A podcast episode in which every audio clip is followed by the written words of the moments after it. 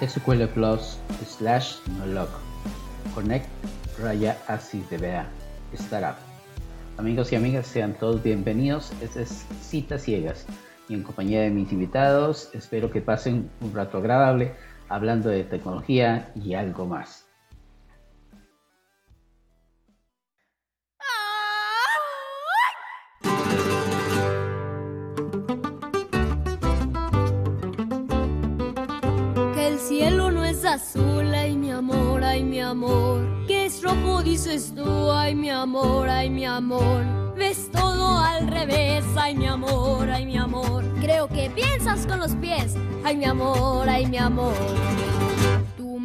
Traes un poco loco, un poquitito loco. Estoy adivinando qué quieres y pa' cuándo, y así estoy celebrando que me he vuelto un poco loco.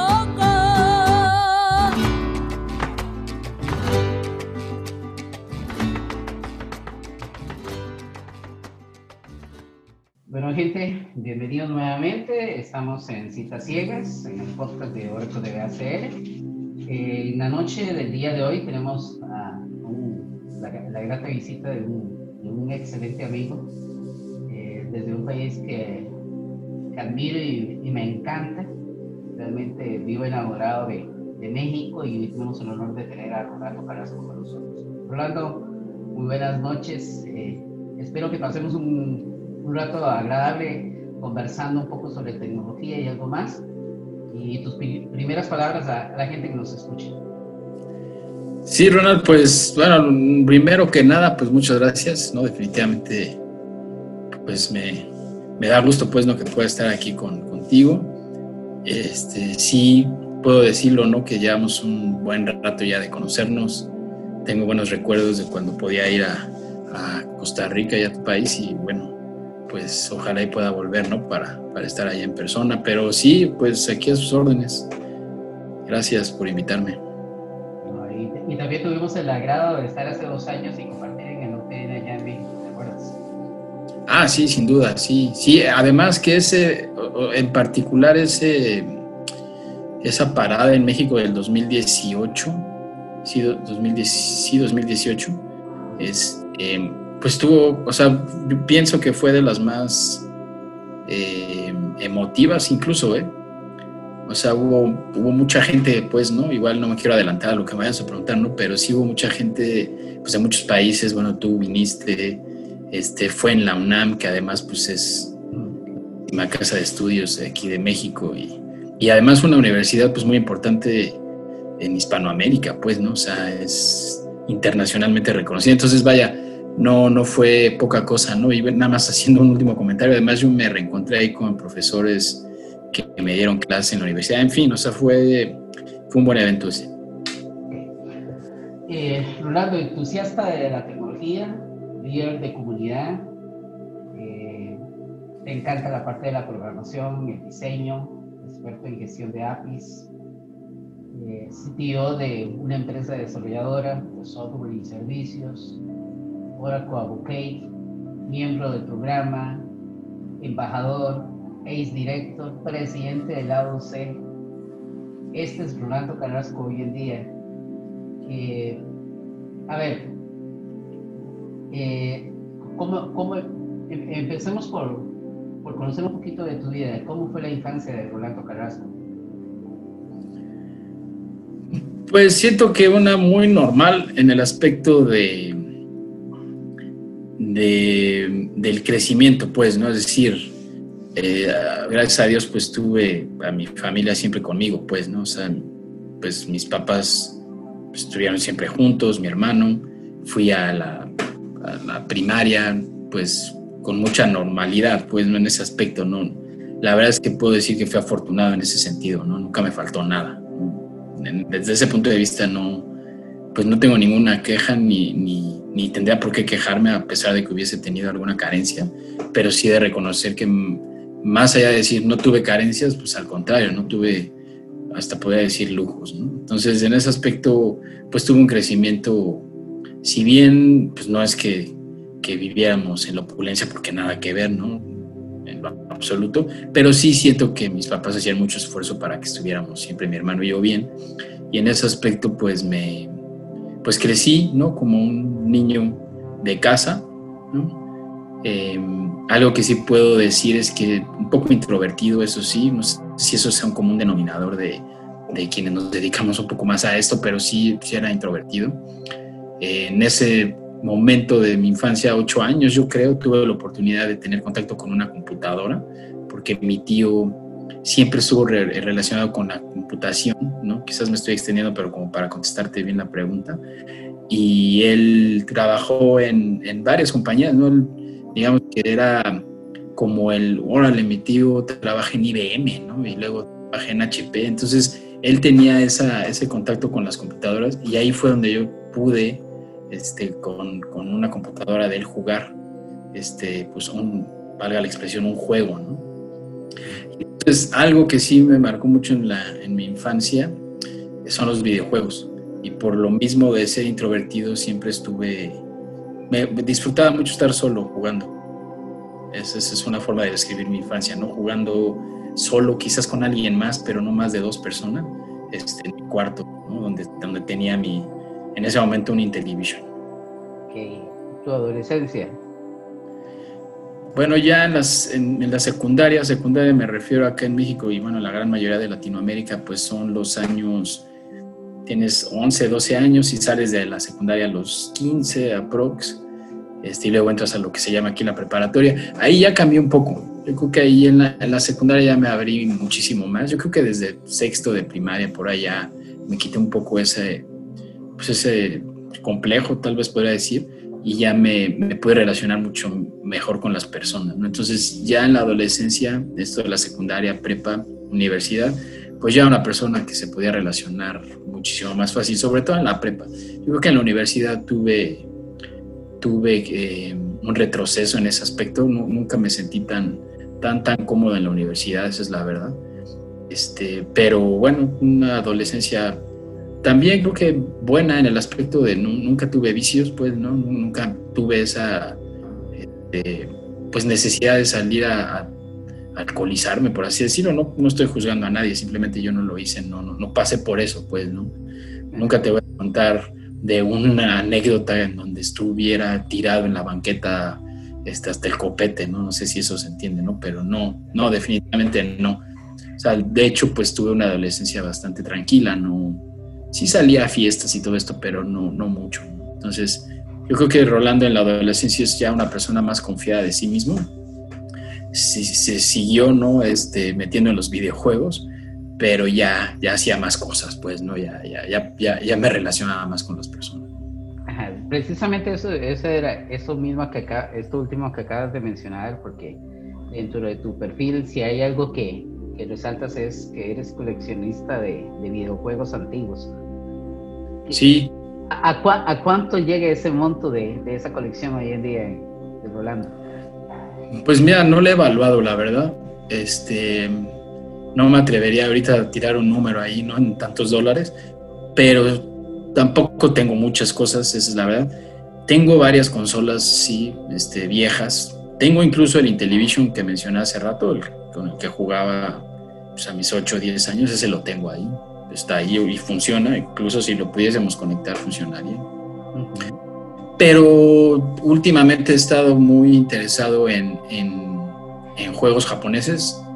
Ahorita igual les puedo hablar de un poco de mi afición con Japón y esto, pero sí he estado muy interesado en, juegos japoneses y de ahí, pues, como datos, seguramente la gente los ubica algunos, este, muy este, interesado en, en una consola que se llama PC Engine, que fue contemporánea a Nintendo y a Sega, pero nunca tuvo una, pues una popularidad grande en América. De hecho, en América, haciendo así otro paréntesis, se llamó Turbo Graphics, no sé si, si la ubicas tú. No, vieras que no. Me he metido mucho. Y fíjate que ahora estoy metido en una comunidad de Costa Rica incluso. Son, yo creo que el 95% de gente de Costa Rica. Ahí le mando un saludo a Saúl Arroyo, que es un compa allá de Costa Rica que creó la comunidad y que él, este, pues nos unió, yo creo que a 20, 25 personas fácilmente aficionadas a, a, esto, sobre todo a un género que se llama shooters. Entonces, este, ahí es donde le he metido últimamente y ahí pues podría decir que tengo buenos títulos, o sea, títulos que son, que son muy, este, muy cotizados, o sea, que, que, se evalúan en una buena cantidad de dólares. Sí, de, de hecho, algo precisamente lo que acabas de conversar, tenés una certificación N5 eh, GLTP, tal vez, bueno, yo leí y logré averiguar, pero ¿qué, ¿qué es eso propiamente, Rolando, para la gente que no lo sabe? Bueno, eso es, eh, yo estudio japonés, estudio japonés desde hace eh, aproximadamente cuatro años y medio, más o menos. Entonces, eh, si, uno quiere lograr una certificación en el idioma, este, el país, Japón, pues mismo te hace una serie de exámenes. Y esos exámenes van del nivel más básico, que es el N5, hasta el N1. ¿no? Digamos que N5 es para que tú puedas tener una conversación básica. Entonces, esa, esa, ya la tengo. Mi intención era lograr este año el N4, pero la pandemia pues ya no me lo, lo, permitió. Este, pero sí, soy N5 ya. Eso fue un logro del año pasado. Ajá. Eres capaz de leer y comprender expresiones y oraciones típicas y eres capaz de escuchar y comprender conversaciones sobre temas que se encuentran con regularidad en la vida diaria. Más o menos en eso es lo que... Eso es, eso es la definición del N5 justamente.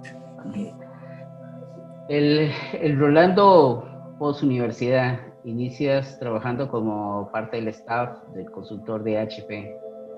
¿Qué, te deja esa, esa primera incursión en la parte laboral?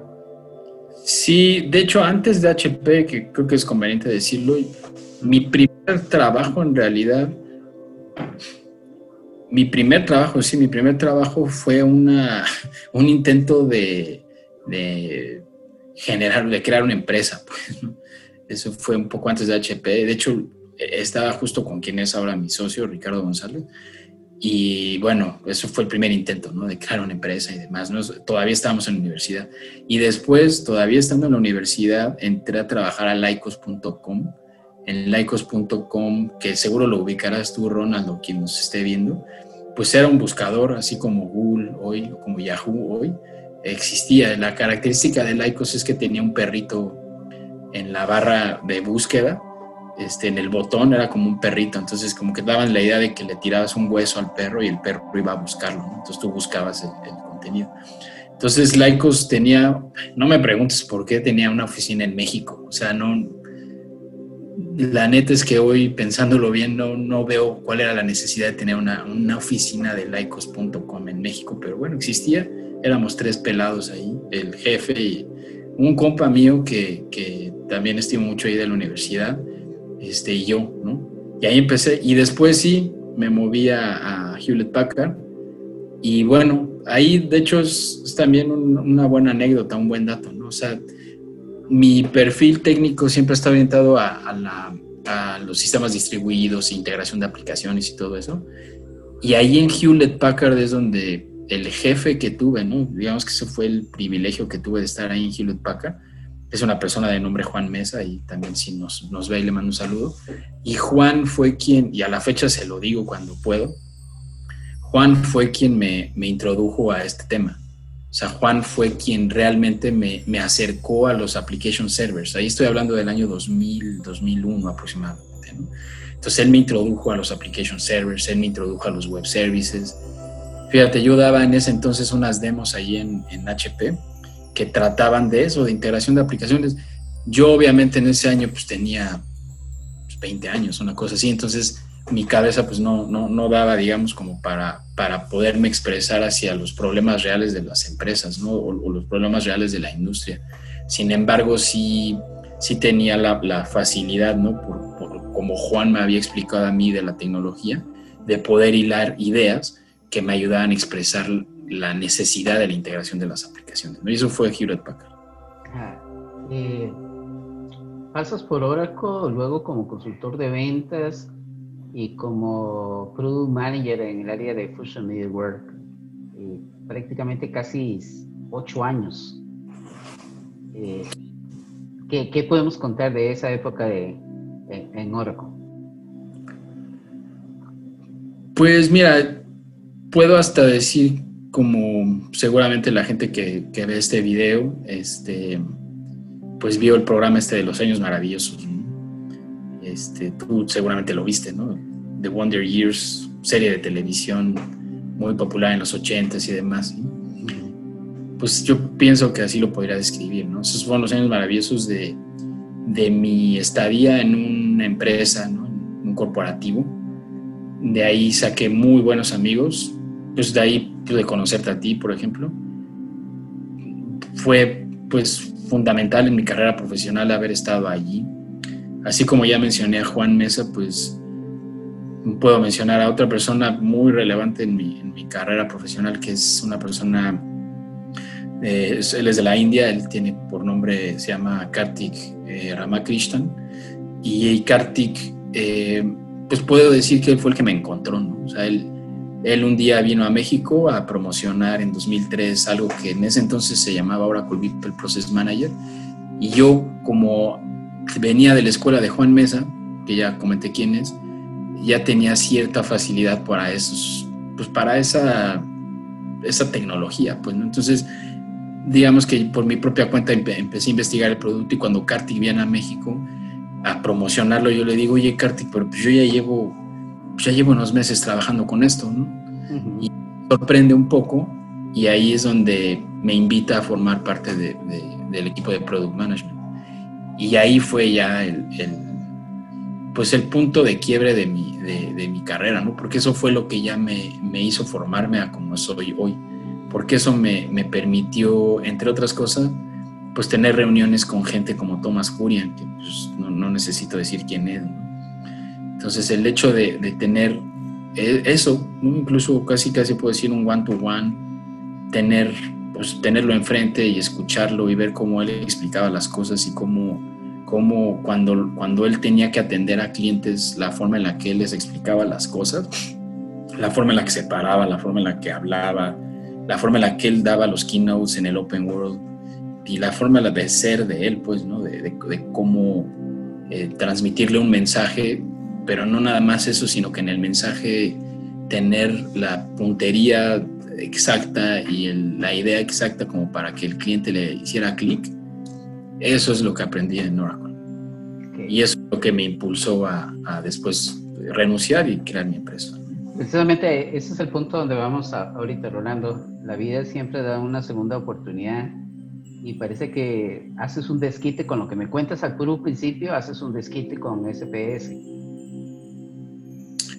Sí, o sea, todo, todo ese background, pues, ¿no? Que ya conté, pues de alguna manera me doy cuenta que, que no hay en Latinoamérica, porque en Oracle me permitió eso, no viajaba mucho, por eso es que iba a Costa Rica, por, eso, por eso es que prácticamente toda Latinoamérica pude recorrerla y, pues bueno, no, de ahí doy gracias también por eso, ¿no? Pero me doy cuenta en esos viajes y, y, en, y en, esa convivencia, ¿no? Con, con Oracle mismo que no hay quien implemente esa tecnología. Entonces, mi socio este, siempre tenía esa, pues, idea, ¿no? De, crear algo, ¿no? De formar algo. Entonces, en una plática, de hecho, en una plática que, tengo yo con él, con, el que es mi socio, Ricardo, este, porque yo me voy a casar y entonces nos quedamos de ver, porque somos amigos de la universidad, le entrego la, la invitación de la boda y en esa, en esa reunión le propongo, oye, ¿por qué no tú que siempre tienes ese ímpetu de crear una empresa, ¿por qué no hacemos un partner de Oracle? Porque fíjate que está todo esto desde mi punto de vista a la mano, porque no hay quien lo haga, yo conozco bien, me conocen en México, en otros países, me he ganado cierto respeto en la comunidad, entonces siento que puedo, pues puedo tener cierto impacto y mira, pues así, así lo fue. Okay. ¿Qué, qué, cuál es el, ¿Cuál es el impacto hoy en tu vida de ya de tener tu empresa? Estamos hablando que SPS tenemos cuánto tiempo de, estar fundado ya? Unos 11 años, casi ya. Podemos decir que ya tiene una mayoría de edad, ya es una empresa madura y demás. ¿Qué, te ha aportado a, tu vida eh, profesional el, tener a cargo, el ser el sitio de, una empresa ya con 11 años en el mercado y que sabemos que que no es tan fácil, porque esto requiere más hoy, estamos hablando en medio de una pandemia, me imagino que de alguna otra manera esto también ha sido, ha representado desafíos y retos para, para ustedes. Eh, ¿cómo, lo, ¿Cómo lo ves eh, como aparte, como un aporte a, tu vida directamente a la empresa? Pues, o sea, es, es, mi vida, ¿no? O sea, literalmente, sin que eso suene trillado, que sea romántico, pues, ¿no? O sea, no, siempre busco, ¿no? Como dar una respuesta que no sea trillada, ¿no? Y, en este caso en particular me es difícil no hacerlo porque pues es mi vida y en, y, en qué me refiero en eso, ¿no? Pues que las 24 horas estoy pensando en eso, ¿no? Las 24 horas del día es, es, es, la empresa, cosas buenas y cosas malas, ¿no? vamos a salirnos un poquito de la parte seria y, vamos a ir entrando en esa otra parte del Rolando que, ya es empresario, que tiene su relación. Ahorita vamos a hablar un poquito también sobre la parte del grupo usual, de las comunidades y demás. Eh, ¿Un deporte, Rolando? Pues en la, en la adolescencia sí jugué mucho básquetbol, eso sí, jugué bastante ahí con, con la gente de la secundaria, de la prepa. Este, después sí, ya en la universidad me costó trabajo. Iba mucho al gimnasio también cuando iba en la, en la prepa, parte de la universidad fui mucho al gimnasio, pero ya después prácticamente nada. Y, este año, pues a raíz de la pandemia justamente y también a raíz de que, de, que Ricardo, mi socio, él sí es muy disciplinado en ese aspecto, él me sugirió eh, hacer unos entrenamientos que, que, se hacen en internet ahora, ¿no? Pues todos, todos en línea ya o ya lo era, pues, ¿no? Pero ahora con la pandemia, pues, se, se, exponenció. Y, pues prácticamente de los últimos seis meses, por ahí aproximadamente, este sí, es, es, un entrenamiento todos los días, eso sí, he sido disciplinado y no, no he faltado, yo creo que más que un par de veces. Y es un entrenamiento, un par de horas, eh, una hora, perdón, al día. Este, y pues es un entrenamiento, ¿no? Haces, pues de todo, digamos, ¿no? Pero pues aquí en tu casa, brincas, este, en fin, un entrenamiento. Y como fan, ¿algún deporte que es el que te gusta ver? Ah, ok. ¿De tiempo? Perdón, no te había entendido la pregunta. Sí, duda. Con, por este otro lado también, claro que sí. Sí, pues igual, o sea, el básquet lo sigo mucho. Antes más, ¿no? Y, no por Jordan. Bueno, sí por Jordan, porque todos querían ganarle a Jordan.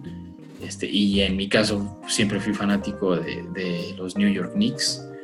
Lástima que el equipo ha ido muy mal en los últimos prácticamente 10 años, pero el básquet me gusta mucho, la NFL también siempre ha estado presente en mi vida desde que era niño, este, y he sido seguidor de lo que ahora le llaman el Washington Football Team, porque has tú de saber que antes eran los Washington Redskins, pero con eso de que ahora no puede uno decir nada porque alguien se puede ofender, la palabra ¿no? de los pieles rojas este, parecía que podía ser ofensiva y se lo quitaron. Entonces, pues eso, la NFL, este, es, es, lo que más veo es básquet y NFL. Y sí, fútbol, soccer, la verdad es que no le tengo mucho respeto y eso es discutible y eso nos podríamos poner a debatir.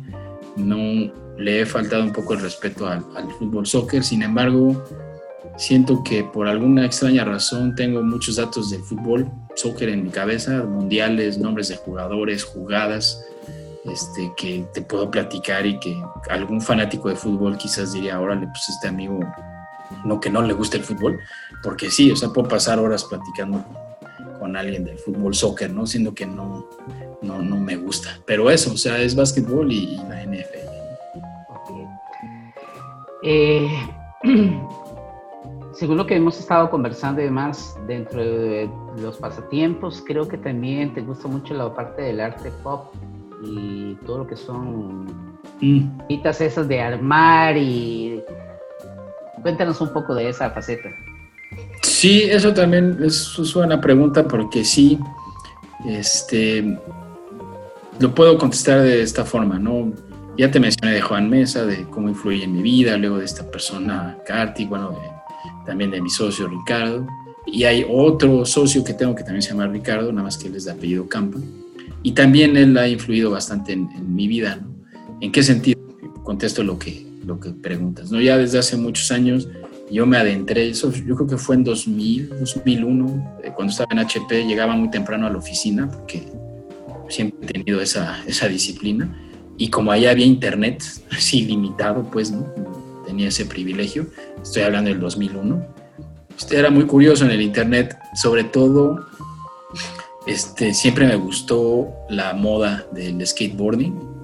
Entonces, antes del internet, que, que yo tener acceso al internet, iba mucho a una tienda aquí en México que creo que hay, en, Centroamérica, al menos estoy seguro que en El Salvador, porque cuando fui a El Salvador ahí estaba, que se llama Sanborns.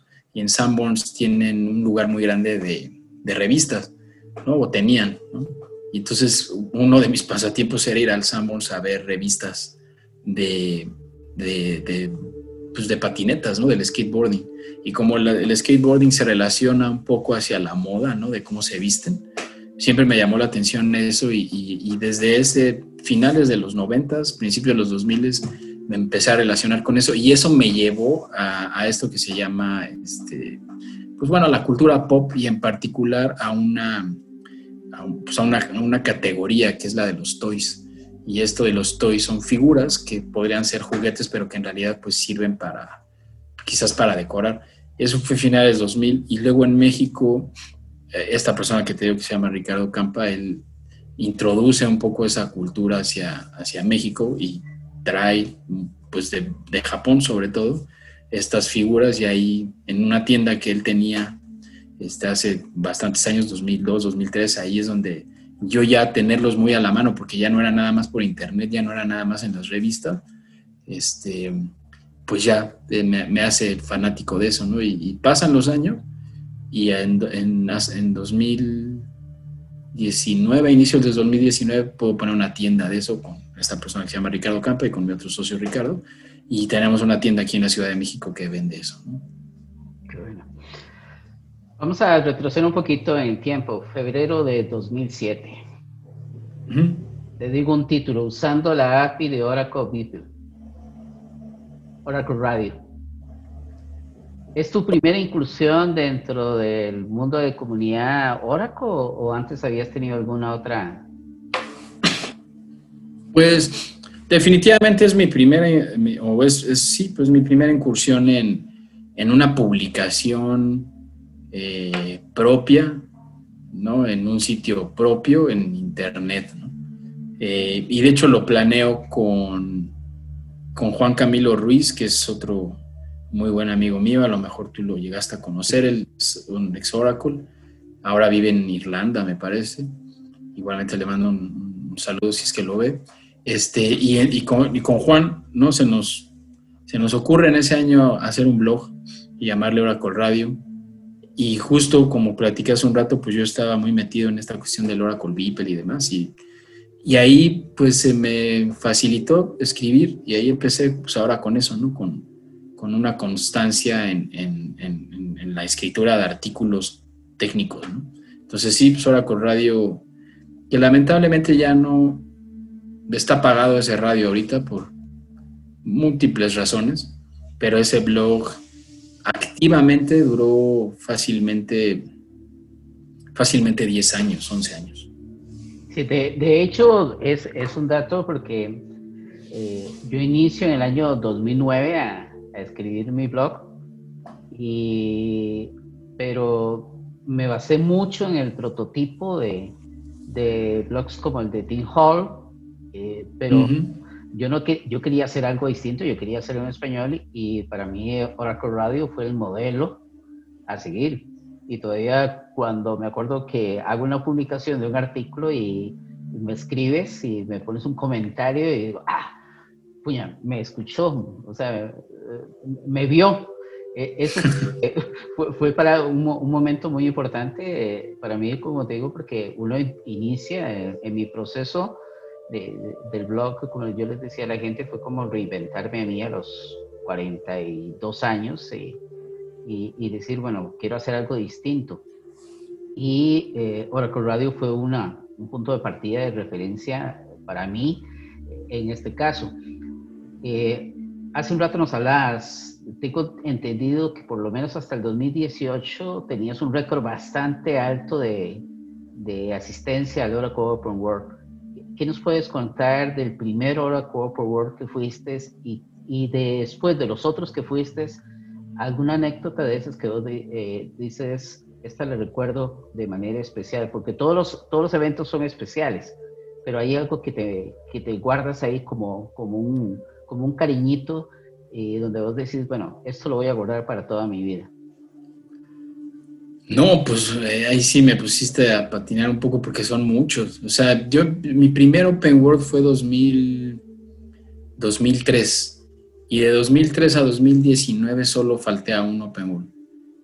Entonces llevo un, pues una larga historia con el evento, ¿no?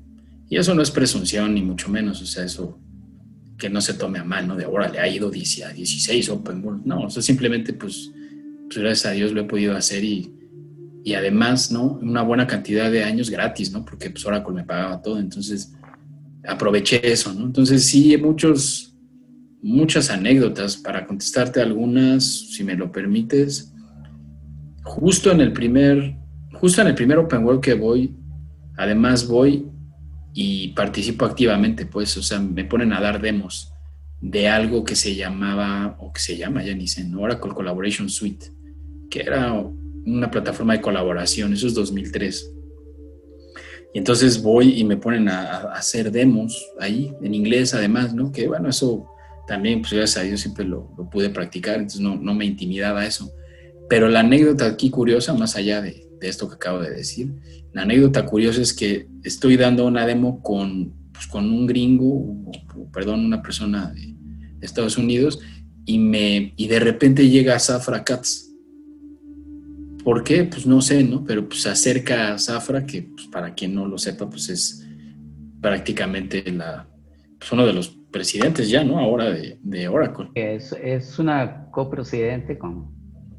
Entonces, pues nada, nada menos. No en ese entonces ella, ella era la CFO porque lo fue por, pues, por, muchos años, ¿no? Bueno, el punto es que la persona con la que yo estaba dando la demo, que es esta persona de Estados Unidos, por alguna razón, pues ese día había decidido tomarse como 10 cervezas antes de, de, estar ahí haciendo la demo, porque en el Open World eso también pasa, ¿no? Que estás ahí en el, en el, en el lugar en donde están las demos y, y, hay, pues hay al lado prácticamente, pues hay un lugar en donde dan cervezas y eso, ¿no? Entonces, yo particularmente no tomo, ¿no? Pero, pero esta persona sí estaba hasta el copete. Y llega a Zafra y este amigo le quiere dar una demo ahí, este, pues es Zafra, ¿no? Esa es una.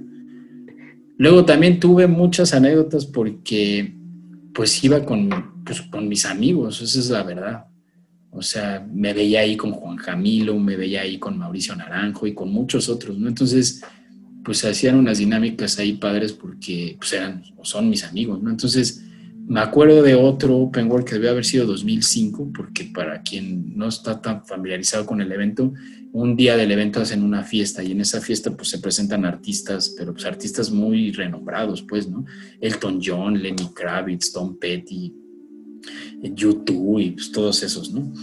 Bueno, el punto es que eh, en ese 2005, me parece, se presentó, si no estoy mal, se presentó Elvis Costello, se presentó Lenny Kravitz, se presentó UB40. Y entonces yo, me recuerdo haber estado con con Juan Camilo, con eh, Mauricio Naranjo y otra persona en el concierto de, de UB40, que pues, ellos hacen una especie de reggae. Eh, y el lugar este apestaba a marihuana, pero así mal, ¿no? Sé si, es, si algunos también de los que estaban ahí, que son representantes de venta, o en ese momento eran representantes de venta de Oracle y demás, pues ya estaban igual hasta las manitas. Y pues, o sea, Juan y yo, en vez de estar viendo ya al, grupo, pues más bien estábamos viendo a los demás para ver qué hacían, ¿no? Y todos hacían una cantidad de cosas que hasta la fecha me acuerdo, pues, ¿no? O sea, se quitaban la camisa, la playera, este, bailaban con desconocidos, este, se, le quitaban la bolsa a, pues, no sé si eran sus amigas o qué, y bailaban con la bolsa, o sea, una serie de cosas chistosas. Bueno, entonces ese también lo tengo muy presente y quizás para no hacer la respuesta tan larga, este, ya pues contemporáneo a SPS, yo creo que eh, pues los reconocimientos que nos han dado ahí en Open World, ¿no? o sea, los reconocimientos que nos han dado ahí como empresa, partner del año, este,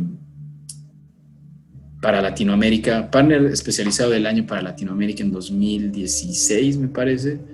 Este, partner del año especializado para Latinoamérica para tecnologías emergentes en 2019 y partner del año de tecnologías eh, emergentes global en 2019 también y, y, más, o sea, son otros tres reconocimientos que nos dieron 2013, 2014, 2016.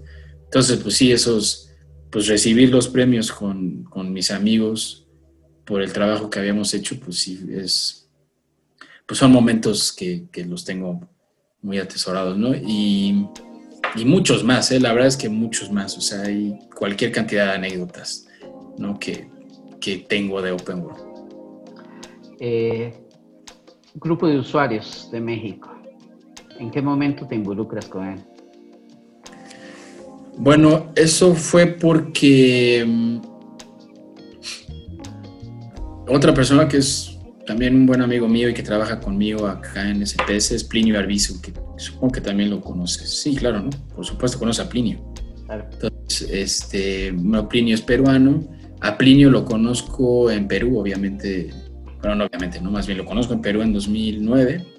Él muy reconocido en, pues, en muchas partes de Latinoamérica. Y yo lo conocía, pero pues por otros, ¿no? O sea, me habían hablado de él, sabía quién era, y entonces voy, me presento con él, él no se acuerda bien de esta anécdota, ¿no? Pero yo voy, estábamos en un evento ahí en Lima, en 2009, 2010, no recuerdo bien. Entonces me presento con él, ¿no? Y ya tengo contacto con Plinio. Después Plinio se viene a vivir a México.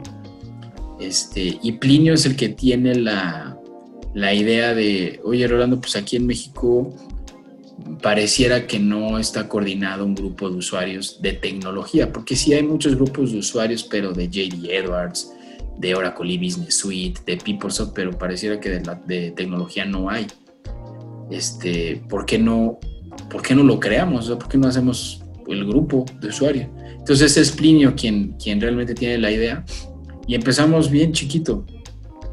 Empezamos en un evento en, 2000, en 2013 este, un evento de 25 personas más o menos en una casa aquí en, la Ciudad de México, en una colonia que se llama Colonia del Valle.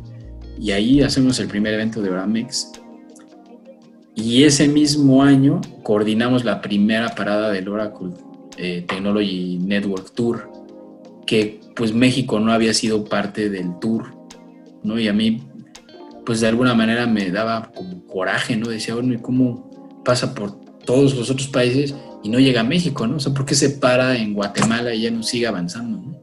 Entonces, le digo a Plinio, oye, pues ya que tenemos el grupo, pues, ahora sí hay que hacerlo parte del tour, ¿no? O sea, ahora sí que pase el, ahora sí que el autobús, que sí se pare en, México. Y ahí es donde ya empezamos, ¿no? A hacer el grupo de usuarios, se empieza a extender, se empiezan a hacer más eventos en línea, eventos en Oracle, eventos como el OTN, y así va pasando el tiempo, este, y pues le seguimos, ¿no? Hasta el día de hoy. Hasta el día de hoy, hoy por hoy, eres el presidente de Latinoamérica Oracle User Community. ¿Cómo llega Rolando a, a, ser el presidente ahora de todas las comunidades de, de grupos de usuarios de la región latinoamericana? Pues la verdad yo no, no, no, no lo busqué, digo que estoy trillado de nuevo, ¿no? Pero la, neta, la neta no, no, lo busqué. El año pasado eh, quien lideraba el grupo de usuarios era este Gustavo, Gustavo González, que también es, pues conocido de todos nosotros. Él fue presidente del grupo de usuarios por, pues por un par de años. Ya, no, no, llevo bien la cuenta, pero fueron varios años, dos, tres años que él estuvo a la cabeza. Y él termina su periodo el año pasado y entonces pues él mismo me dice, oye, pues sería bueno que te candidatearas. Y entonces empieza a hacer un trámite y bueno, al final caigo como presidente, ¿no? Y me quedo como presidente. Este, y bueno, pues sí, o sea, soy la cabeza ahorita del grupo usuarios.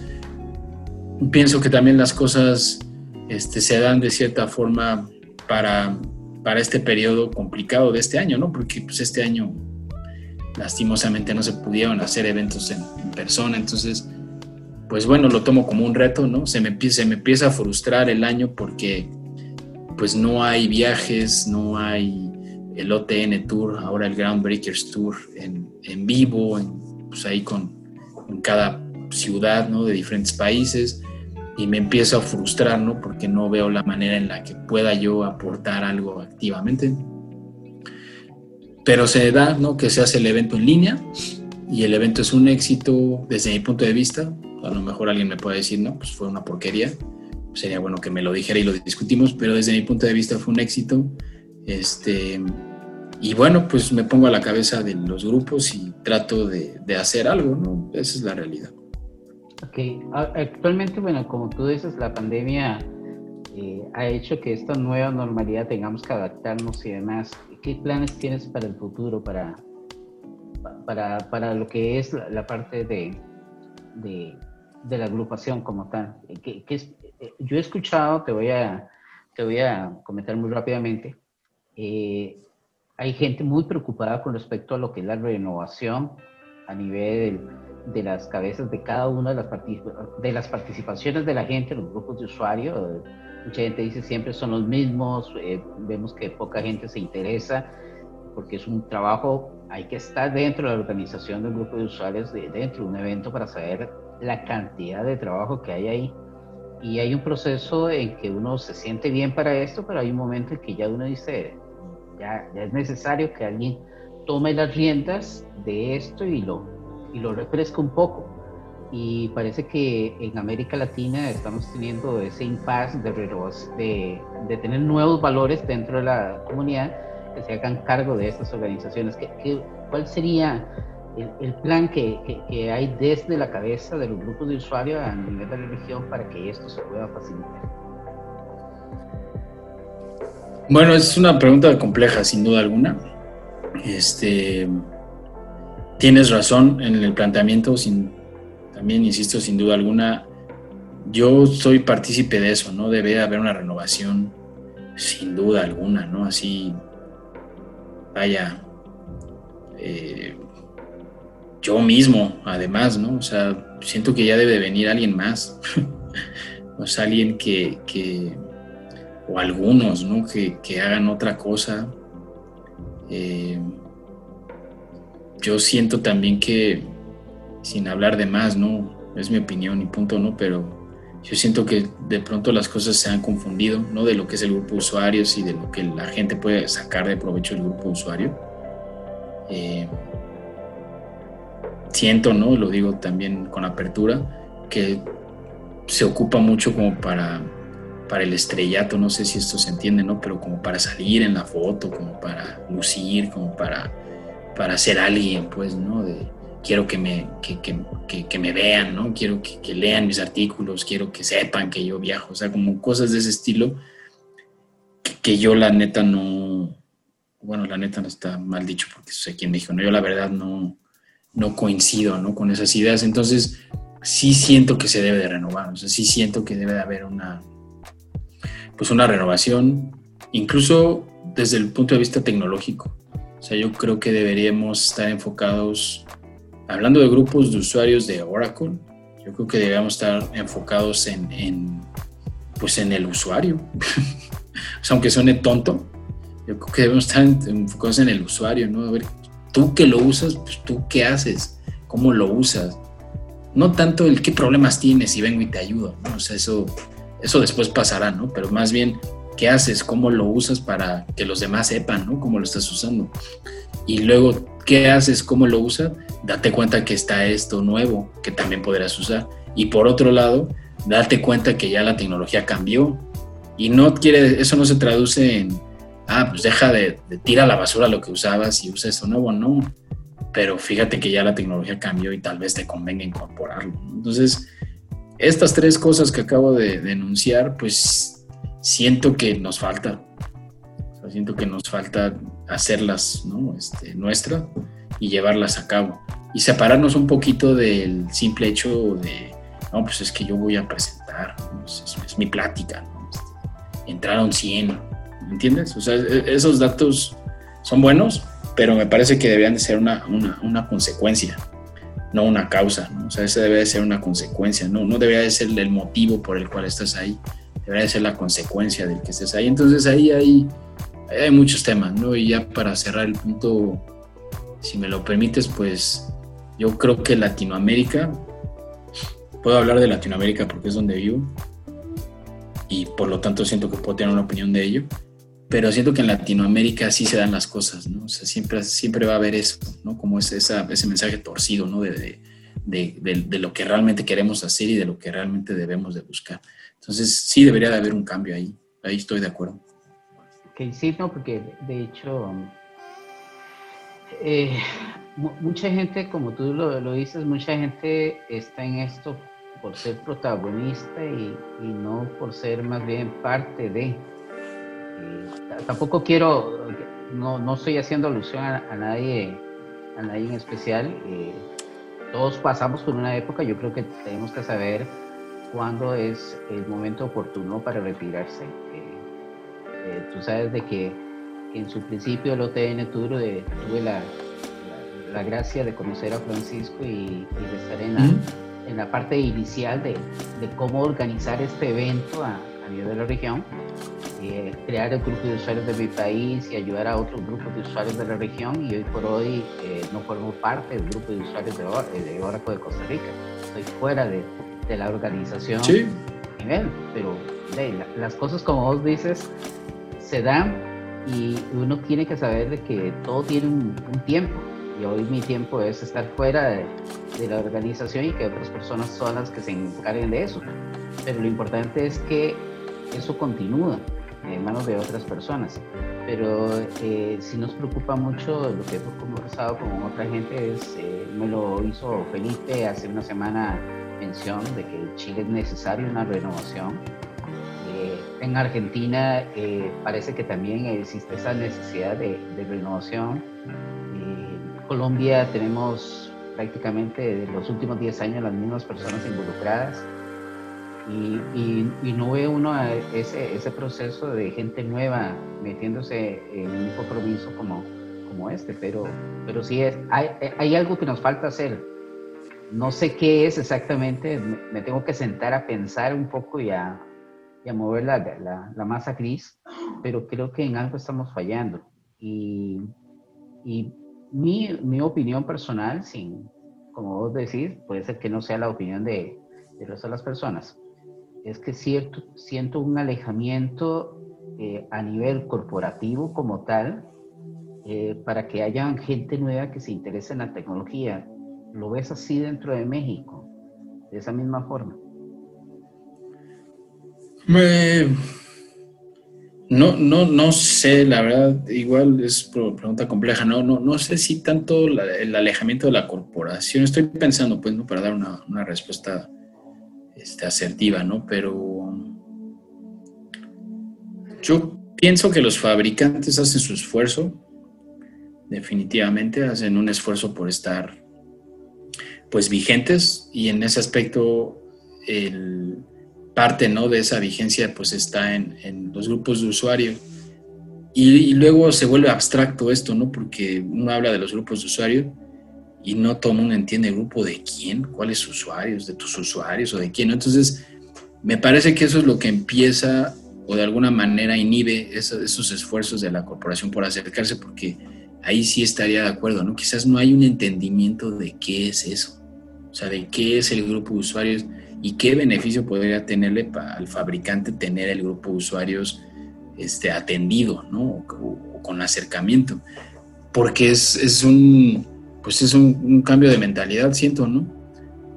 Por poner un ejemplo, ¿no? Como para que se entienda y no, no quede nada más ahí como el comentario, los desarrolladores, ¿no? O sea, luego, a mí me pasó mucho tiempo, lo digo igual, ¿no? Con, con apertura, me pasó muchísimo tiempo en Hora con México, ¿no? Que eh, promovíamos los eventos del OTN Tour. Explicaba yo un poco de, no, pues es un evento técnico para desarrolladores. Y decir la palabra desarrollador era de, ¿para quién? Pues si esos no toman decisiones, ¿van a comprar licencia? Pues yo la neta es que pues cuando ya eso, además de que me caía mal, ¿no? O sea, como que me, me, me molestaba, ¿no? Hacía, hacía que me, me molestaba, pues, ¿no? Pues ya mejor me quedaba callado y decía, bueno, pues no, acá no, acá no se está entendiendo por qué los desarrolladores, ¿no? Pero si entonces ahora te pones a pensar, ¿no? Que el, que el desarrollador se ha vuelto pues fundamental, ¿no? En, muchos aspectos, pues, ¿no?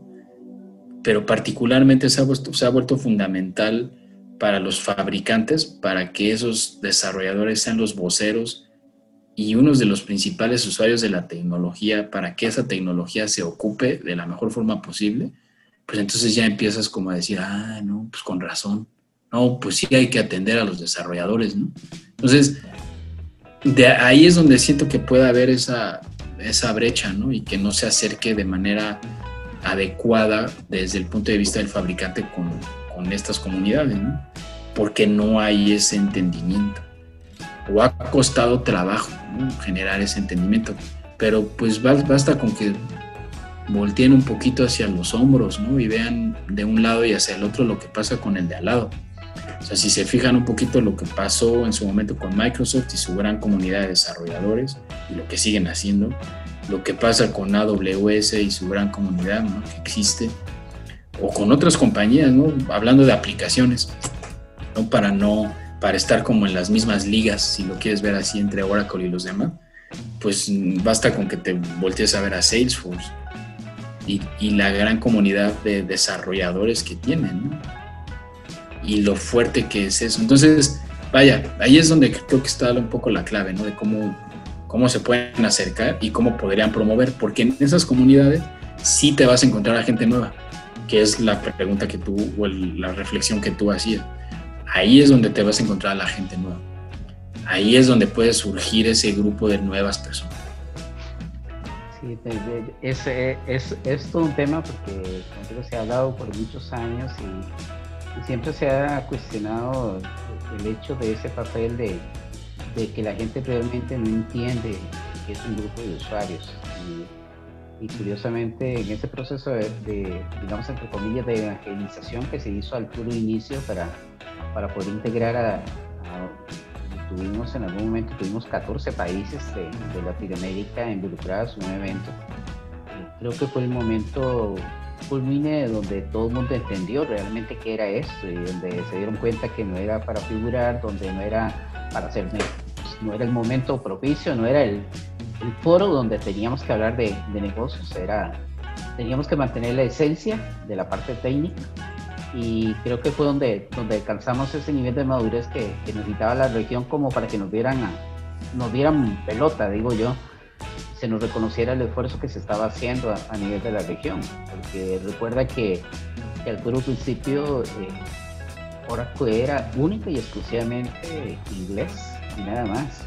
Hoy por hoy yo creo que nadie puede quejarse de la diversidad que tenemos eh, a nivel de, de información en español, en portugués, en inglés. Eh, este año, eh, de hecho, no sé, yo, yo, he hecho un pequeño recuento, pero estamos hablando de que hemos tenido más de 25 eventos virtuales eh, dirigidos a desarrolladores, no a personas de, de, negocio propiamente. Y creo que esto le agrega un valor importante a, a todo este proceso, como, como digo, donde donde es necesario llamar a personas nuevas a, a, a, lo que es el producto como tal para que exista ese, ese proceso de renovación. Vamos. Sí, una cosita y para cerrar ese tema desde mi punto de vista, Ronald, es que no es que sea tarde, porque pues nunca es tarde, ¿no? Pero pienso que como todo en la vida, ¿no? Ya ahora llegó un punto en donde esta figura ahora del desarrollador ya se tornó como de estrella de rock, ¿no? Rockstar.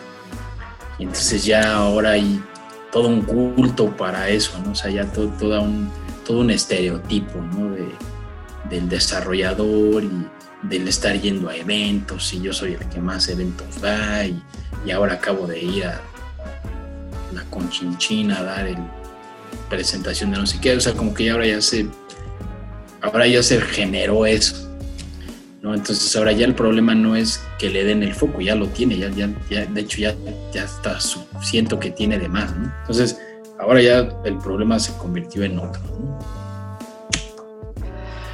eh, bueno, Rolando, para ir, ir cerrando un poquito el, la, conversación que, que estamos teniendo ha sido sumamente rica todos estos minutos que hemos estado. Es necesario pasarte por la cuerda floja. Y, esta es la, parte donde los demás dicen, ah, ahora sí, empezamos a hablar de, de, cosas que tal vez me van a comprometer. Vamos a conocer qué tan mexicano eres. ¿Qué te considerarías en una escala de 1 a 10? ¿Qué tan mexicano sos? No, pues a 10. Vamos a ver. Te voy a decir algunos términos que se dice que cualquier mexicano debería de conocer qué, qué es lo que se dice o cómo se dice. ¿Ok? Ver, Chacharrear. ¿Chacharrear? Ajá. Bueno, pues es que este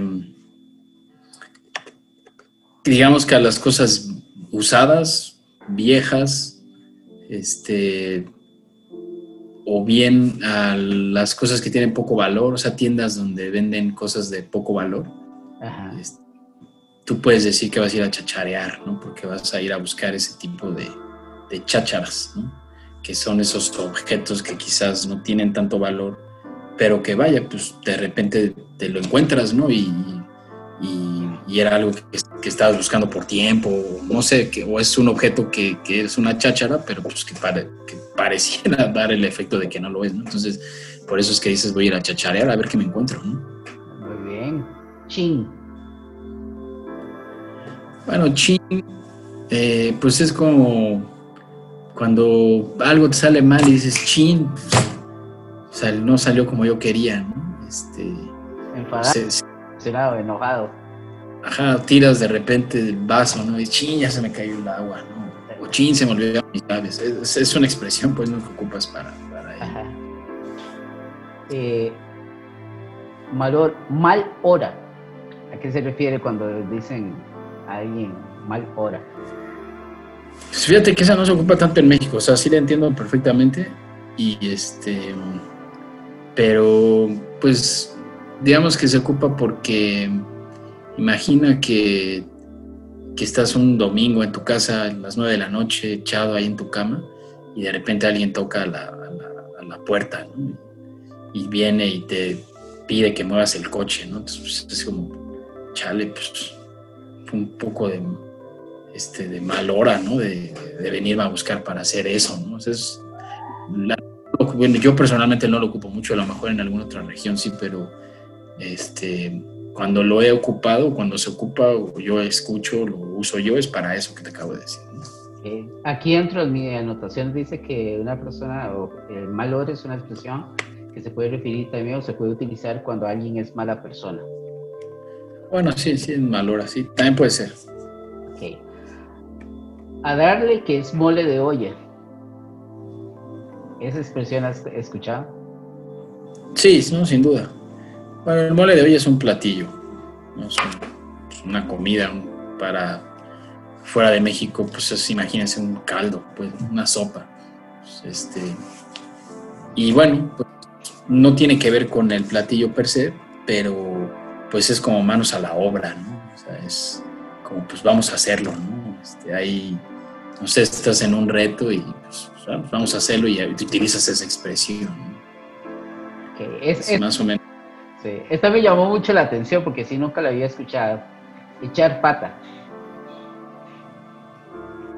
Bueno, echar pata pues es este pues, tener relaciones con alguien, pues, ¿no? Este, hay, hay muchas formas de decir eso, ¿no? Pero una chistosa es que, por ejemplo, no, no sé, este, te hablaron y no contestaste, ¿no? Y, y no contestaste el teléfono y, la broma puede ser, oye, ¿por qué no me contestaste el teléfono? ¿Que estabas echando pata? O sea, como pues, que estabas con, estabas con tu esposa o con tu novia echando pata. Es más o menos eso. Ya. Y aquí tengo otra, hacerse guaje. Bueno, hacerse guaje es hacerse menso. Este es, pues eso, ¿no? Como te están diciendo algo y no contestas o no volteas o este, le gritaste y no volteó y entonces dices, ah, pues le hablé y te hizo guaje, ¿no? No, no me hizo caso. Al puro principio estábamos hablando de, de, México y estábamos hablando del evento del 2018 que había sido realizado en, la UNAM. Eh, dicho de paso, eh, si no me equivoco, el Centro Universitario de la UNAM es Patrimonio de la Humanidad. México tiene 30 patrimonios. Es el séptimo país en el mundo que más lugares tiene reconocidos como Patrimonio de la, unidad, de la Humanidad. Y solo estando ahí realmente se aprecia y se llega a querer a, ese país como, como se llega cuando lo conoce uno un poquito.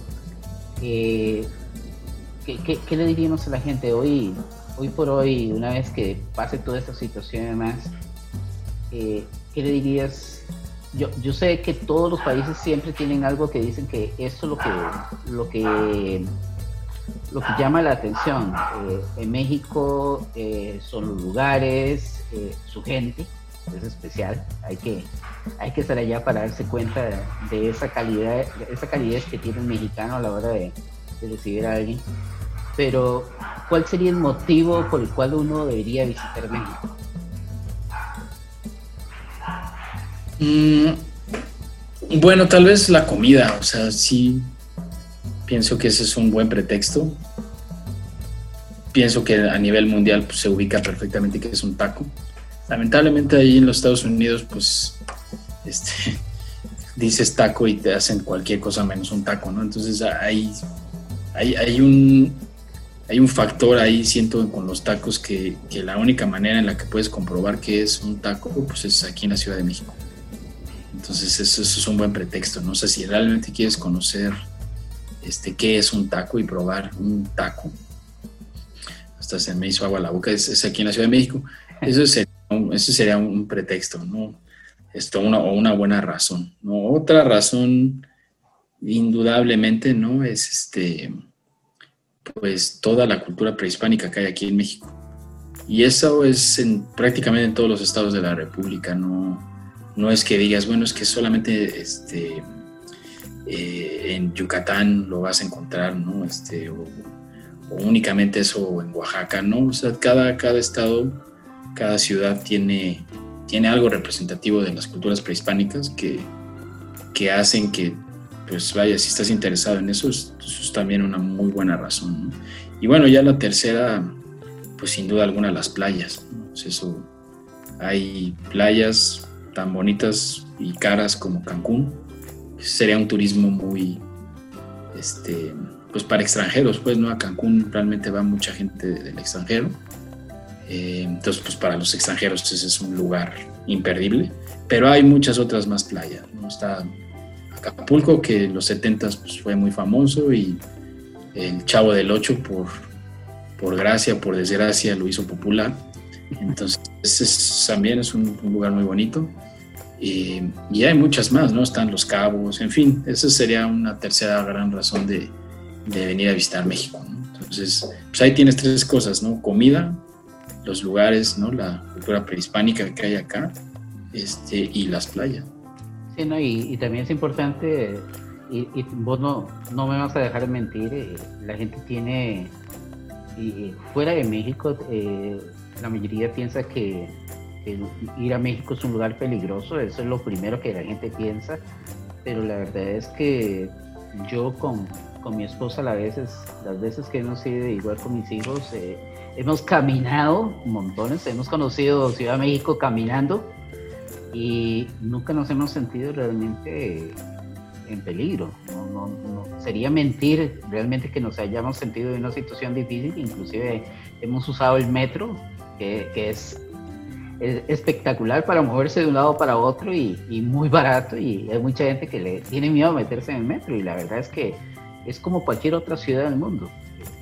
¿Estoy diciendo algo incorrecto? No, no, para nada. O sea, comparto la opinión y siempre lo digo y, y cuando tenía esa, pues ese privilegio de estar viajando, este, y me preguntaban, ¿no? De, oye, ¿qué tan peligroso es ahí en Ciudad de México? Siempre decía, bueno, pues tan peligroso como cualquier ciudad grande, o sea, no, no, no, es, no, es distinto a ninguna otra ciudad grande, o sea, es tan peligrosa como cualquier otra ciudad, así lo podría contestar, ¿no? Entonces, como tú lo dices, puedes caminar y no, pues no, no pasar por un peligro particular, ¿no? Obviamente si te metes a las 3 de la mañana a las calles de Tepito, ¿no? Que es un barrio aquí en la Ciudad de México, pues bueno, ahí sin duda alguna sí te va a pasar o te pudiera pasar algo. Pero pues es un, es un barrio bravo, ¿no? Y por otro lado, em, lo que decías del metro, me parece que es el, segundo o tercer metro este, más grande del mundo.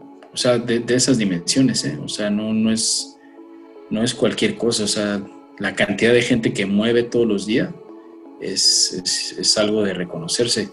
Y luego, si a eso le metes la variable de que este, el boleto del metro cuesta 5 pesos, pues que 5 pesos son un cuarto de dólar, pensemos, y que con un cuarto de dólar te puedas mover por toda la ciudad, literalmente, puedes transbordar y es el mismo boleto, pues no sé, o sea, no sé en qué ciudad del mundo puedes hacer eso.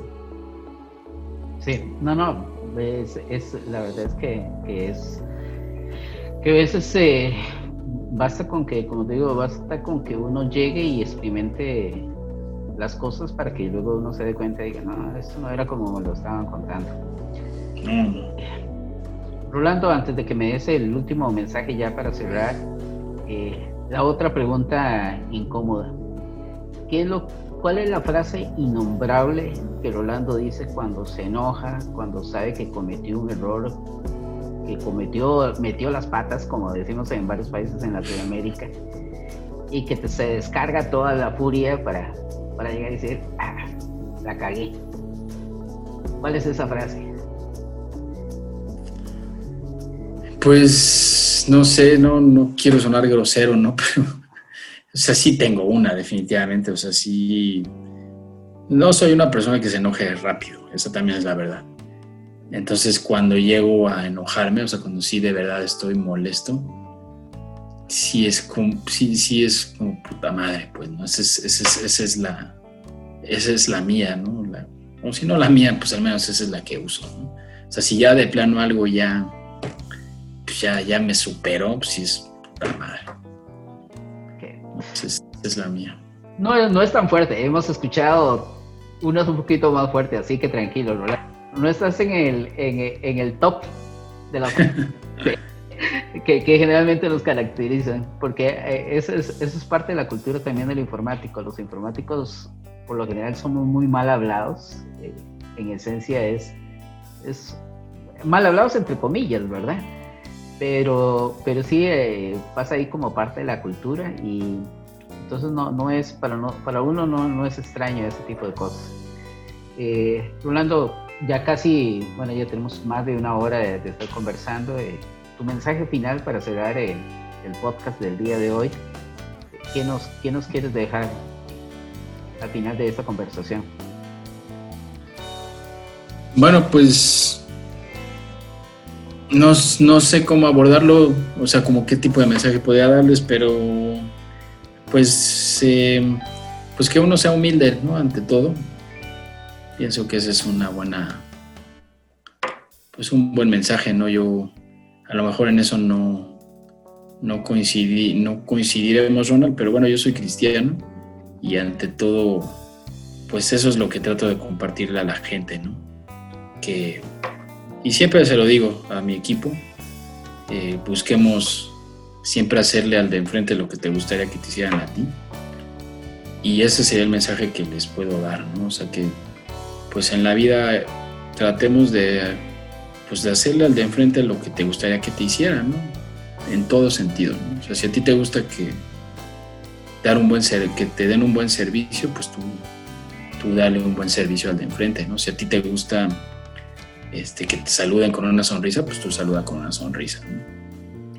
Y en el ámbito profesional, en lo particular, em, pues la disciplina, o sea, que uno sea, sean disciplinados, ¿no? Si hay gente aquí de que nos esté viendo, que vaya a ver esto y que esté saliendo de la universidad o está un poco confundido de qué va a hacer o qué no va a hacer o, qué le gustaría o qué no le gustaría, sea lo que sea que vaya a hacer, que lo haga con disciplina.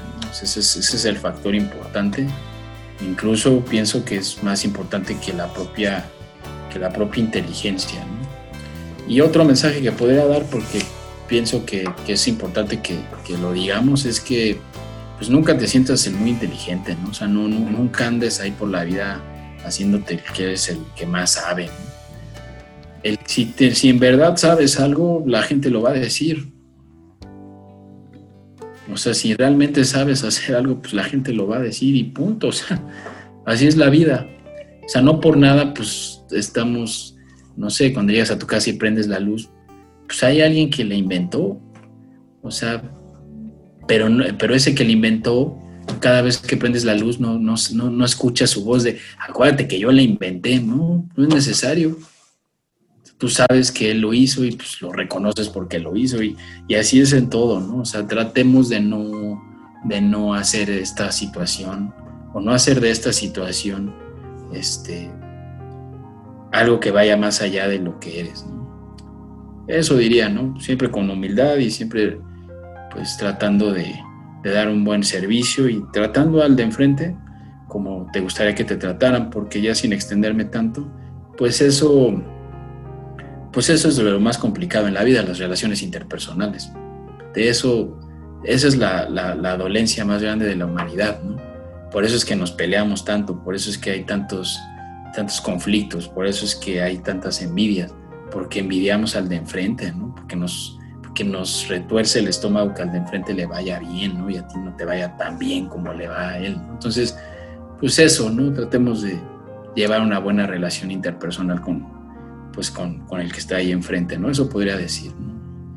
Y pues, pues que estemos tranquilos de que esta situación global va a pasar y que pues algún día nos, ahora sí que nos volveremos a ver en persona. ¿no? Pues eso, Ronald. No, Rolando, de verdad, muchas gracias por habernos acompañado. Eh, espero que la gente disfrute bastante de esta conversación. Y para cerrar el podcast, ¿cómo lo diríamos en japonés? ¿Cómo diríamos, fue un gusto haber estado con ustedes? Mm, pues lo podemos decir de varias formas, ¿no? Pero podría ser a Totemo Arigato Gozaimashita, que sería como, este, estoy muy, muy agradecido. Y pues ya si nos quisiéramos despedir, así como pues ya ahí nos vemos, y de una manera un poco informal, podríamos decir así como ya mata, o ya, pues ahí nos, hay nos vidrios. Este, pues eso, ¿no? Puede ser un, puede ser una forma, ¿no? Pero esa que te dije al principio es buena, ¿no? Porque es así como te lo podría decir así, ¿no? Como uh, Ronald San, uh, Totemo Arigato gozaimashita, que es como, te estoy muy agradecido, Ronald. Bueno, gente, espero que haya sido de su agrado la conversación que hemos tenido el día de hoy con Rolando Colarasco desde México y los invito para que dentro de ocho días eh, estemos y nos encontremos nuevamente por acá, esta vez con Rita Núñez desde Argentina. Por hoy, nuestro tiempo de procesamiento ha finalizado. Este fue Cita Ciega, el podcast oficial de Oracle de BACR.blogspot.com. Nos hablamos en el próximo ciclo de CPU. Down y